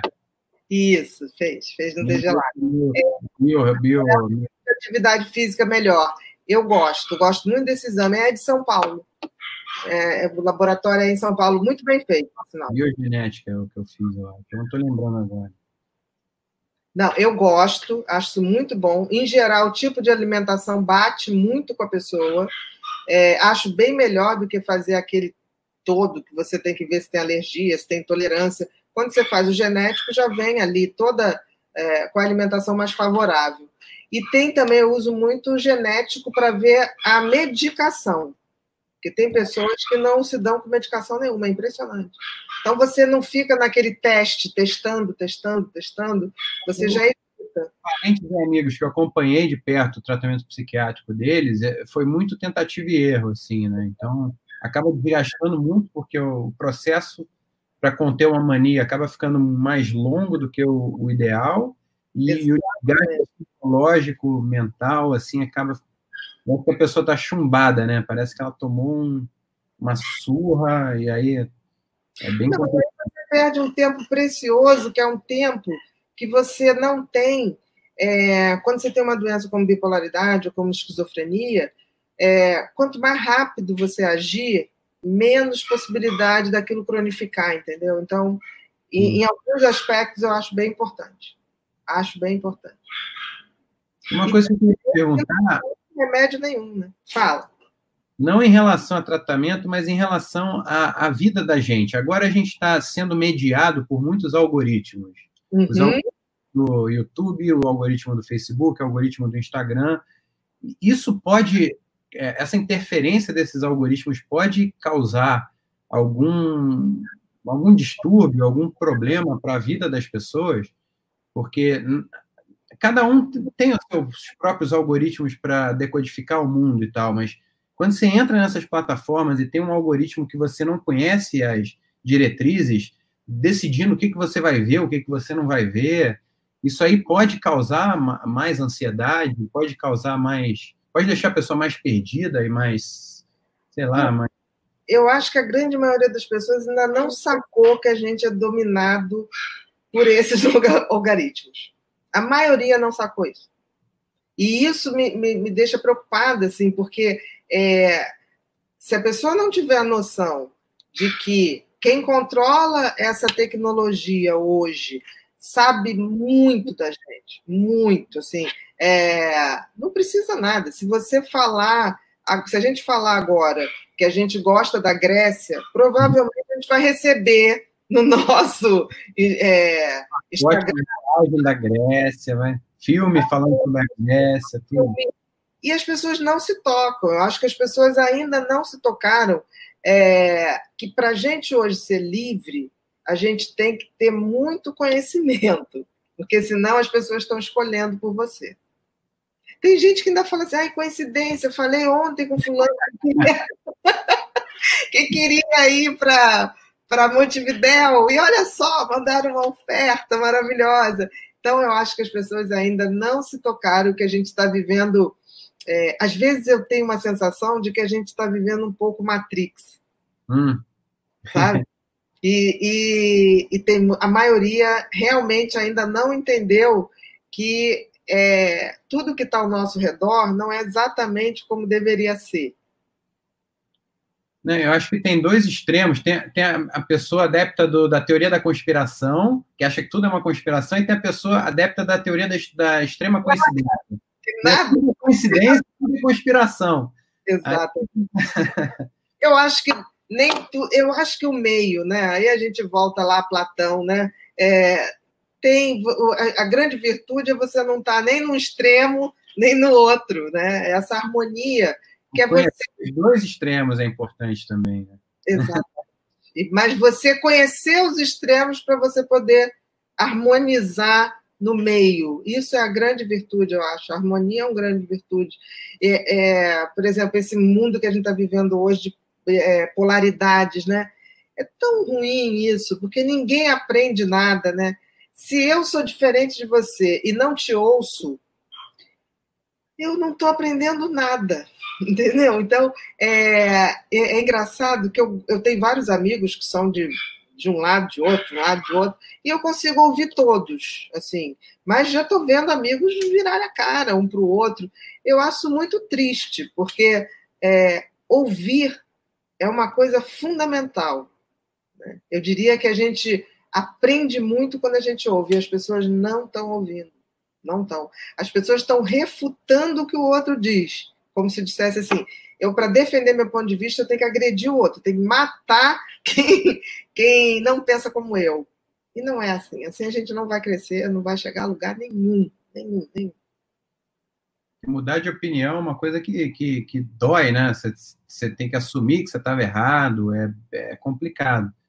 Ao mesmo tempo, é, é uma coisa maravilhosa, porque você vai descobrir todo um universo novo que, que você já viu que estava errado desde o momento que você fez a mudança de opinião. E isso é muito bom poder aprender, descobrir uma área nova que você, você pode aprender, né? Eu acho que todo ponto de vista, eu mesmo assim discordando, eu gosto de ouvir as pessoas, porque às vezes tem um detalhe ali que eu não tinha me aberto, eu não tinha aberto aquele portal assim, para entender como é que o outro entende o mundo. Mas eu acho que a gente está muito sem essa generosidade, é, as pessoas estão muito arrogantes, né? Tipo assim, todo mundo está certo o tempo todo, ninguém está errado, entendeu? Então, eu estou naquela coisa, eu prefiro é, não ter razão, mas ser feliz, sabe? Se a pessoa, não vou brigar, eu não vou brigar. Se a pessoa me diz que 2 mais 2 é 10, eu vou dizer, ok, é 10. Fica com a tua razão, que eu fico com a minha felicidade. Eu não vou abrir mão disso, entendeu? Não vou mesmo. Eu acho que o nosso papel nesse momento é, é, é fazer um pouco essa coisa de é, participar da despolarização, né? Exato. Eu entendo um pouco isso como. Eu tenho amigos de todos os lados e, e eu gosto deles, e eu não pretendo parar de gostar, eu vejo virtude nos dois lados. E, e eu, não, eu, não, quero abrir mão de nenhum deles. Eu acho que sobrou para mim, estou me abrindo aqui, dessa, dessa função assim de, de fazer o meio de campo, assim, né? Que eu acho que está Tá difícil, mas eu, eu, acho que vale ainda a gente tentar ser esse ponto, né? Porque é, as pessoas não estão ouvindo. Se não tem escuta, não vai ter diálogo, não vai ter consenso. É claro que não. Entendeu? E isso me assusta porque me mostra o tamanho da insegurança que as pessoas estão, porque as pessoas estão tão agressivas para que você diga que ela está certa, que é sinal de que ela não tem certeza do que ela está falando. Ela precisa da tua validação. E se você não valida ela, você não existe é, essa coisa de tribos é muito ruim, porque hoje, até com, a, com, a, com essa questão que as redes sociais fazem, elas aproximam pessoas que falam as mesmas coisas. A gente está falando dos algoritmos ali novamente. É, isso é muito ruim. Eu acho que isso também é uma coisa que as redes sociais é, produziram também. Porque na hora que o, o sistema é, une eu que falei Grécia, você que falou Grécia, é, ele faz isso também para quem tem um ponto de vista político, um ponto de vista econômico. Na hora que ele vai unindo isso tudo, você está vivendo numa bolha, porque você só vê quem fala a mesma palavra que você, você só vê quem pensa como você. Isso está muito ruim, a gente está ficando menos ser humano, a gente está ficando mais radical e a gente está achando que isso é normal, não é. E eu vi você falar também que o radicalismo acaba sendo uma forma de narcisismo. Eu acho. Como porque... é que você consegue se defender? Como é que como reagir a um ataque de um narcisista, assim, a um, a um rompante narcisista? Olha, eu, eu falei no sentido do radicalismo é um tipo de narcisismo, porque se eu é, só admito uma verdade, a minha verdade, isso é o auge de eu achar que realmente eu tenho essa importância. Porque o narcisista, ele, ele quer plateia. Ele não quer que você goste dele necessariamente, ele quer que você seja um vassalo, ele quer que você seja um fã ardoroso, entendeu? Ele não quer trocar com você, ele só quer que você seja é, um súdito dele. Que, ele, que você diga como ele é legal, como ele é bacana. Tanto que o um narcisista, se você não elogia, ele sai de perto de você. Pode ter certeza. Isso eu acho bom também, sabe? Porque certas coisas é, que não são tão legais, basta você não alimentar. Porque não, ele não tem eco. E o narcisista, ele precisa de plateia. Se você não é plateia, se você não acha ele o máximo, se você não acha que ele é, é, é que ter a companhia dele é como se fosse um prêmio para você, que você é um felizardo de ter a companhia dele, você não serve. Então, como eu não me presto a fazer isso para ninguém, não é hum. especificamente para o narcisista, que eu acho que as pessoas se dão por, por respeito, não necessariamente por afinidades é, ideológicas. Eu gosto de muita gente que tem ideologias diferentes, é, mas eu gosto de ouvi-las. Eu acho. Eu acho que o, o respeito é fundamental. A gente está perdendo o respeito pelas pessoas. E você fala também muito do estelionato social, do estelionato é, afetivo. E aí eu queria te perguntar se existe um estelionato social também, essa coisa de das pessoas se aproximarem das outras só para para usar aquela aquela Claro que existe. Você falou um termo que é, é o estelionatário é, que é essa pessoa que se vende como uma, uma coisa e ela é outra. Eu diria que o estelionatário que inventou o fake news. Hum. Porque o estelionatário não é aquilo que aparenta ser. É, uhum. existe o estelionatário social? Existe. É, são, eu, eu acho que essa pessoa que cria uma imagem que não é, mostra o que não tem, é, para atrair é, as vítimas, as presas, Claro que eles são, eu diria que psicopatas leves a moderados, não são graves, mas eles fazem isso é, com o objetivo de tirar alguma coisa. É, é, o meio, o meio jurídico, o meio artístico, é, o médico um pouco menos, mas tem muito estelionatário no meio médico também.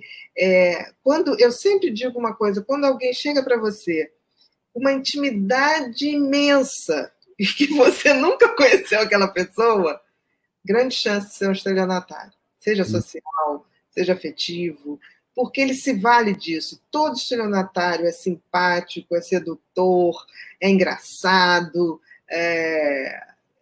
socialmente é uma pessoa muito divertida, que você quer estar perto, mas ele só está fazendo aquilo é como se fosse uma, um leopardo dando a voltinha é, em volta de uma presa para te pegar não tem jeito.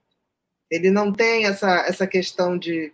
O estelionatário, quando ele dá um golpe, por exemplo, numa velhinha e, e pega a saidinha de banco ali, é, que a pessoa pegou sua, sua aposentadoria, ele depois ele vai para um bar e ele conta, tipo assim, ah, otária que eu, que eu peguei, imagina, achou que eu ia dar um bilhete premiado de loteria, é ridícula, estava pedindo para cair nisso ele se refere às pessoas assim, com esse tipo de indiferença.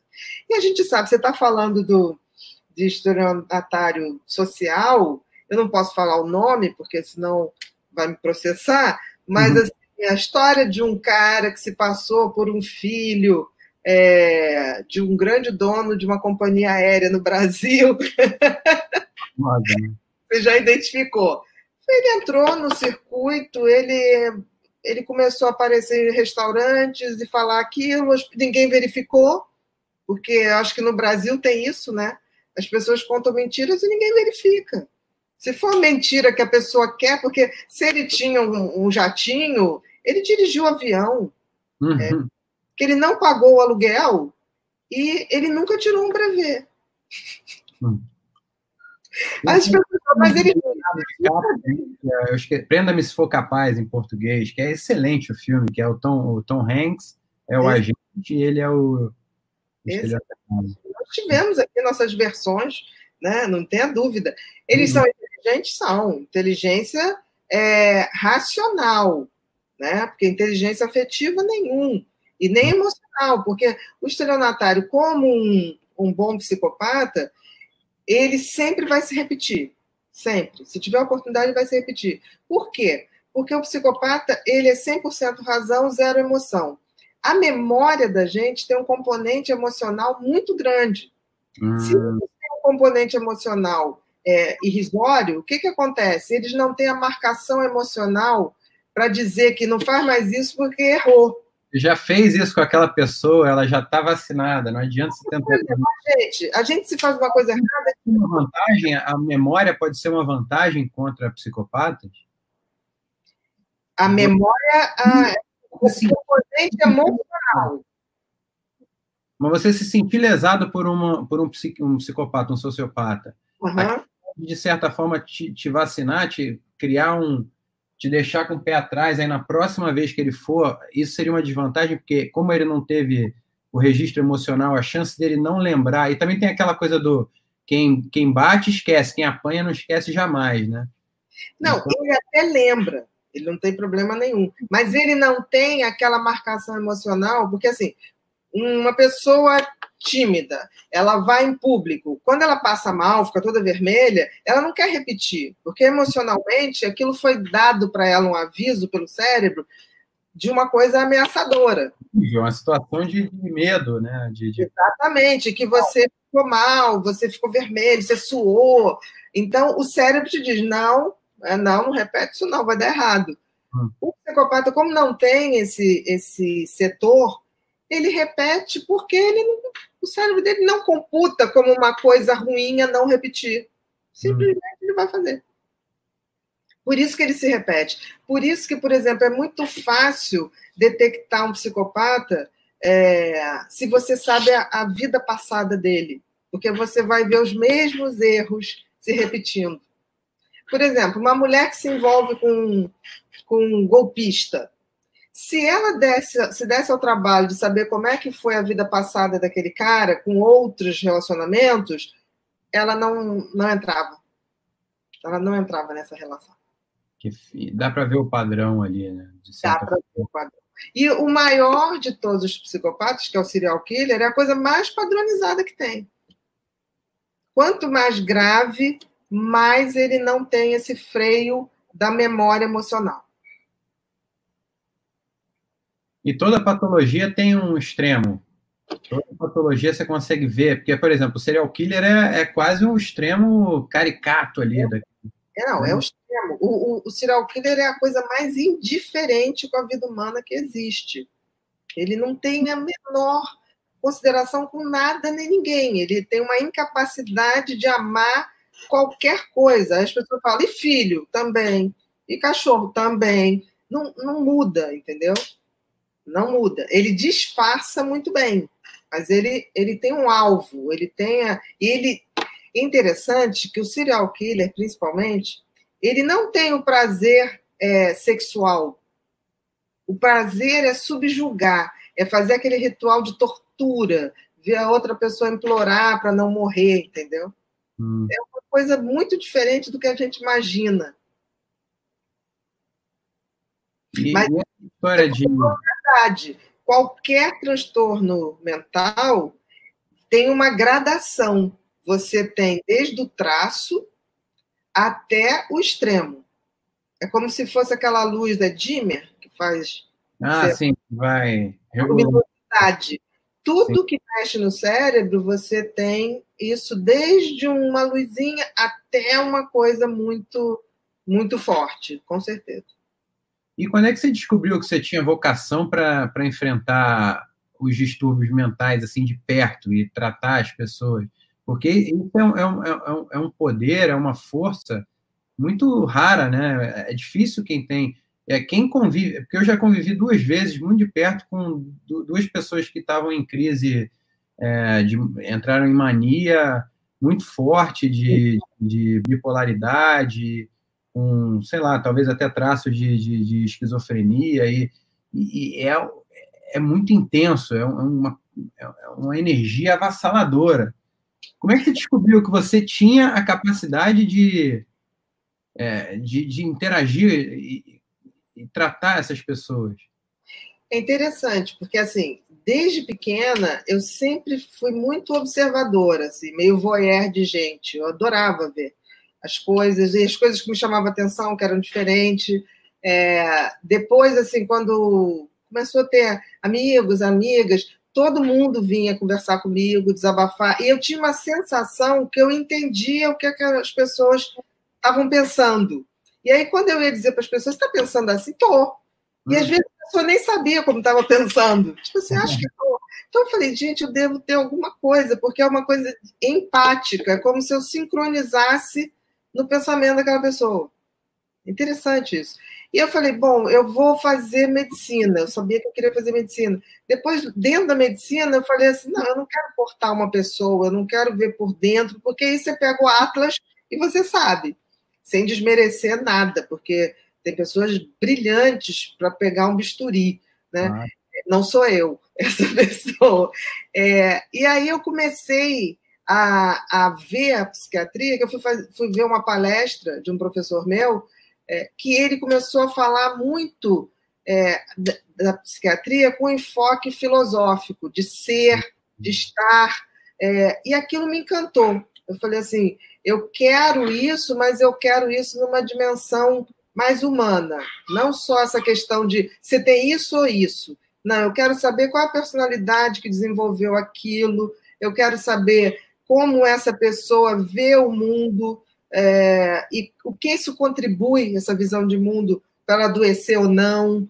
É, eu, eu me apaixonei pelo ser humano mesmo, pelo ser humano. E você falou de dois momentos muito difíceis, por exemplo. Eu diria que a esquizofrenia e a bipolaridade, é, eu diria até que a bipolaridade ainda é mais difícil de tratar do que a esquizofrenia. A esquizofrenia hoje, você tem, tem remédios que você toma uma injeção e dura três meses, entendeu? E com eficácia. É, a bipolaridade é um jogo de xadrez, porque tem bipolares que você não pode fazer antidepressivo de jeito nenhum, porque senão ele vira para euforia. E euforia ou mania é, é muito perigoso, porque a pessoa ela não tem limite, ela não teme nada, ela não tem, ela se ela achar, achar que vai voar, ela se joga e vai voar entendeu? Então, tanto que a bipolaridade é o maior risco de suicídio. Infinitamente mais, é, mais risco do que a, a depressão pura, do que a própria esquizofrenia, porque essa alternância é, é como se a pessoa saísse do eixo. E eu sempre me perguntei, Duda, se isso, se essa, é, se essa falta de, de essa instabilidade, né, essa coisa de você não conseguir é, é, ter uma, um, uma média é, não era uma maneira de você também não conseguir desenvolver uma espiritualidade. Hum. Aí a gente volta à questão da dimensão espiritual. Eu vejo muito, uma dificuldade muito grande dessas pessoas terem uma âncora espiritual, e eu não estou falando de espiritualidade jamais como religião. Eu estou falando como essa questão de um, ser que está conectado com tudo de uma coisa muito mais para física, né? E para filosofia, porque se você for ver a filosofia é, da Idade Antiga, dos grandes filósofos, se bate muito com a física quântica. É muito interessante isso, como que eles, é, como esse conhecimento está voltando agora, é, depois de ter sido achatado pela Igreja Católica. Então, assim, eu, eu adoro o que eu faço. E eu não sei te dizer eu já peguei pacientes assim muito alterados, muito alterados, mas eu nunca questionei eles. Porque eu vejo uma pessoa tá diante do bipolar falar assim: para de besteira, não é nada disso. Você nunca pode, para uma pessoa que está delirando, você nunca pode duvidar. Porque o que é um delírio? Um delírio é uma certeza absoluta que só existe para uma pessoa. Hum. Então, todas as vezes que eles me falavam, eu ouvia e dizia: acredito em você, mas como é que a gente pode tentar é, fazer com que isso não ocorra? Por que, que essas pessoas estão te perseguindo? Então, naquela situação que eu me botava totalmente a favor, eu ganhava confiança. Na confiança, é, eu tive pacientes que iam no consultório para tomar o comprimido da minha mão, porque senão quem desce estava envenenando. Hum.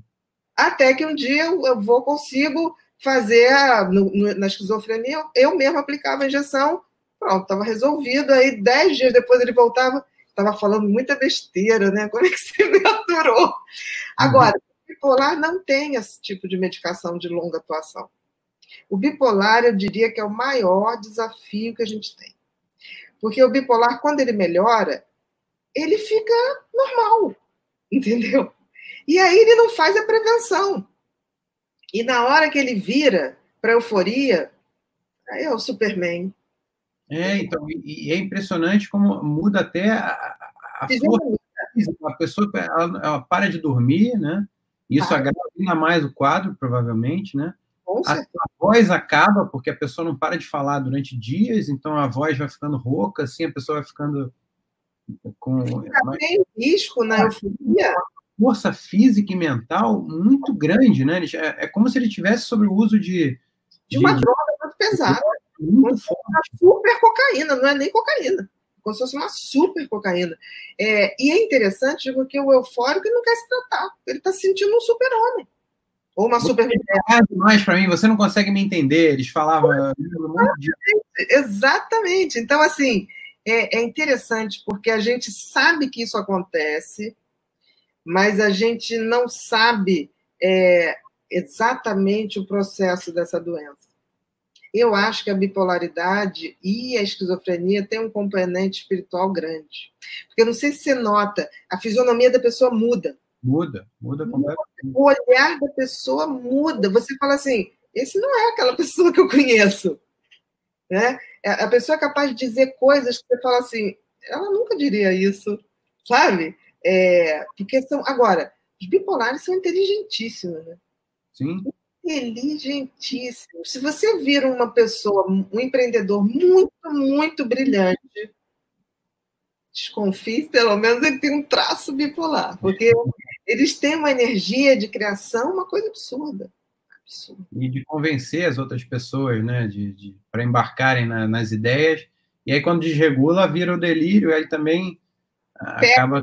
Habilidade, né? Mas quando aí... é um delírio execuível, né? Ele é um, um gênio criativo, né? Exatamente. Exatamente.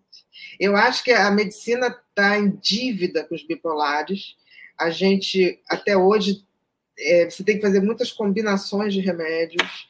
É, o carbolítio ainda é o, o carro-chefe, mas tem gente que não pode tomar o carbolítio, porque toma e desregula o rim, desregula a tireoide, e aí a gente começa uma outra odisseia para buscar o ponto de equilíbrio. E não, ter esse paciente aderido ao tratamento é a coisa mais difícil que tem. É, é porque normalmente eles demoram vários vários, vários ciclos, vários, várias crises para entender que são realmente bipolares e que não dá para eles brincarem com isso, que tem que ser uma coisa quase para sempre, né? Que ela tem que ficar. Bipolar, o tratamento é para sempre. Como um diabético, né? Uma, coisa é tipo. Exatamente isso, você falou. O bipolar é para sempre. E a coisa mais difícil é ele se convencer disso, porque são pessoas que, quando a, a euforia sai, são pessoas agradabilíssimas, são pessoas carinhosas, são pessoas é, boas de conversar, muito meigas. É muito difícil. Muito difícil. Mas eu acho uma personalidade encantadora. É, essas pessoas que eu estou que eu falando são, são muito encantadoras e são muito importantes na minha vida. Uhum. E eles, impressionante como eles conseguiram se recuperar com o tratamento, depois de muitas tentativas, mas conseguiram se estabilizar e e levam uma vida normal que é, pessoas que conhecem agora jamais. Não dizer que tem. Nunca. Um bipolar bem tratado e, e, ele aderido ao tratamento, fazendo direitinho, ninguém diz que tem. Ninguém, ninguém. E tem um, um livro que, que, eu, que eu li sobre a, os introvertidos, que é o Poder dos Quietos em português. Maravilhoso eu queria, não podia deixar essa conversa terminar sem falar um pouco sobre esse livro. Esse livro foi muito importante, é, porque eu comecei a ler quando eu já estava com a Sabrina. Uhum. E a uhum. gente tem personalidades tipo diferentes nesse sentido. Ela seria a, a extrovertida em pessoa e eu, eu tenho uma parte de introvertido muito grande. Eu preciso ficar aqui no meu escritório, eu preciso uhum. carregar minhas energias sozinho, eu preciso ficar no meu mundo. Ela recarrega as energias interagindo com pessoas. Uhum. Dessa interação e, e, e tal. E, e, eu comecei a estudar teatro porque eu, eu, tinha dificuldade de defender projetos. Claro que o, o, introvertido não é necessariamente tímido, mas tem uma confusão muito grande entre introversão e timidez, né? E eu queria falar um pouco disso também, assim, sobre essas diferenças do introvertido e do extrovertido, e que a Susan Cain até coloca um meio termo, que seria o ambivertido no meio disso tudo. Eu acho até que eu me identifico um pouco mais, assim, porque como eu fui trabalhar com televisão e, e exercitei muito ao longo dos últimos 17 anos e fui colocado em situações extremas de, de, de, de exposição ao público. Pô, fui no Faustão várias vezes, eu fui na, né, no Luciano Huck, fiz um monte de cena de, de, de íntima em novelas e tal. É. Criando uma casca, acho que eu fui. Dá para você mudar de categoria? É, é, essa coisa do introvertido e extrovertido faz sentido? Isso aí na cultura do tratamento público? Tímido, na realidade, ele tem uma uma dificuldade enorme de se expor. Por quê? Uhum. Porque o tímido, ele está sempre, o pensamento do tímido é o pensamento do será que estão falando de mim? Será? Ele tem uma necessidade de agradar e tem um pavor de desagradar. Tá? Então, ele se sente mal quando ele se expõe, porque ele fica pensando o que, que o outro está pensando, entendeu? E sempre pensando que o outro está fazendo uma avaliação negativa dele. É.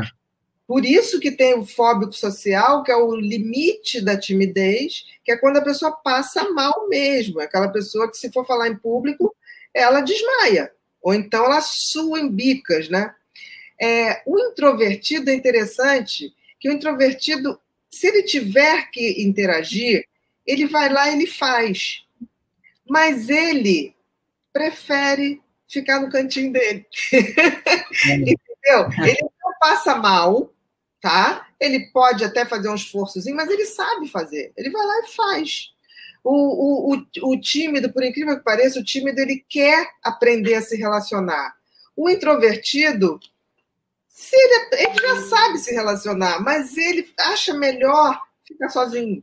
Ele hum. transa bem consigo mesmo. O introvertido é uma pessoa que não tem problema de solidão. Ele se faz uma boa companhia. Isso é maravilhoso, né? A pessoa que não precisa de outra. O outro vem para somar, não vem para. Né? Exatamente. Então, o introvertido ele não tem dependência das pessoas. Isso é muito bacana. Isso é muito bacana. A, a pessoa que, que tem uma dependência de muita gente para ficar bem é, é, tem um ponto fraco aí, né? E o introvertido não. O introvertido, se você chamar, ele vai lá. Você, você tem um amigo, está numa festa, precisa de você, você vai lá, resolve, não tem problema. Mas se você puder escolher, você vai ficar em casa lendo seu livrinho, entendeu? Eu acho que a minha mãe também é extrovertida, e é engraçado quando eu estou do lado dela, assim, e estou calado, ela, o que, que houve? Aconteceu alguma coisa? Eu falei, não, eu só estou aqui. então ela sempre acha que se eu estou calado é porque eu estou chateado, eu estou frustrado. Só. Eu não, eu estou aqui com minhas coisas, eu estou Mãe, olha só, tem, tem uma, uma extroversão, mas tem uma ansiedade. Do tipo assim, se você não está falando, você está mal. Tem alguma coisa? Você está tá chateado comigo? Entendeu? Que eu fiz, que eu falei, né? Foi que eu fiz. Então, assim, é, esse excesso de extroversão também é um pouco de ansiedade. E a ansiedade sempre tem essa coisa de, de uma coisa para agradar, que tem uma hora que cansa um pouquinho. Né? É. Agora, eu acho interessante, porque introvertido, é, se eu tivesse. Um dia eu queria fazer uma bolsa de talentos. Hum. Literalmente, hum. investir em talentos, botar em bolsa de valores. Uhum. É, introvertido, eu, eu aplicaria mais forte nele. Por quê? Porque ele sabe o que fazer, ele é muito atento a tudo, então ele aprende muito rápido, ele ouve o que é o que falta hoje no mundo, essa escuta, é, e ele tem uma, uma reserva de energia.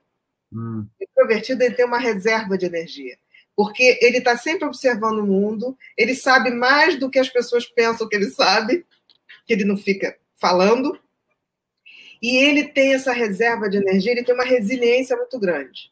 Hum. Porque a pessoa que fica bem sozinha, ela tem uma capacidade de, de ver o mundo e sempre se colocar no lugar das pessoas, porque como ele observa tudo, ali eu faria assim, ali eu faria assado. Ele tem uma visão mais global do mundo. E nós estamos vivendo uma época de pessoas muito técnicas, né? As pessoas estão é especialista nisso, especialista naquilo. Nós estamos perdendo um pouco dessa é, dessa característica humana de ver o todo. E nós somos o todo. E o introvertido ele tem essa visão naturalmente. Naturalmente. Eu sou uma pessoa introvertida, não sou tímida, sou introvertida. Eu, eu gosto muito, eu tenho essa coisa voyeur de gente. Uhum. Então é muito interessante que eu entro em muitas lives de pessoas que eu conheço. Vi a sua live com a Lúcia, que é uma pessoa é. que eu adoro, adoro os dois. E, e aí eu fico vendo características. Eu chego a falar assim, tá pensando isso agora. agora. É, então, assim, eu, eu amo isso, né? De, de ver características. É, é muito interessante que quando você está pensando, quando você dá o um intervalinho, é, você vem com uma, uma pergunta de quem ouviu tudo e acessou tudo. Hum. Porque eu vejo muita gente entrevistando, eu estou te falando que você está começando nisso, eu estou achando maravilhoso. É, você ouve. E tem muito entrevistador que não ouve. Aí, quando vai te interromper ou fazer uma pergunta, faz uma pergunta de quem estava. Não estava ouvindo nada. Uma pauta ali. Exatamente. Então, assim, isso é. É uma honra de verdade poder ficar uma hora e 46 minutos conversando com você. Aliás, eu queria agradecer pela, pela disponibilidade, porque eu estou abusando, eu tô, eu tô considerando aqui que eu estou abusando, tem uns 46 minutos. porque eu, tô, eu vou puxar mais um assunto aqui, se ela não reclamar, a gente continua. É um prazer, porque eu, eu vi você exatamente isso, eu fiquei vendo você.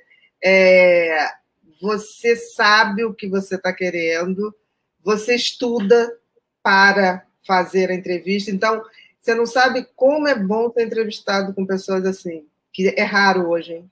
É muito raro. Então, eu acho que você está abrindo um portal bem bacana. Oh, obrigado, ótimo.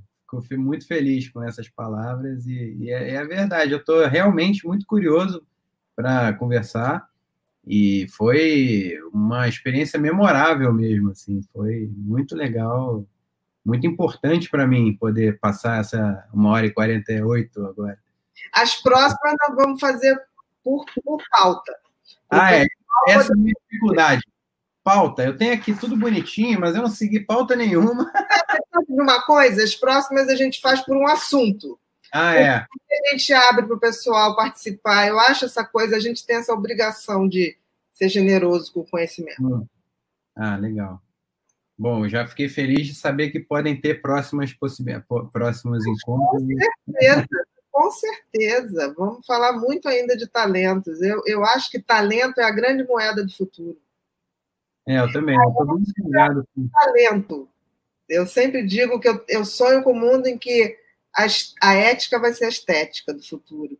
Literalmente. A gente precisa de ética, precisa de talento.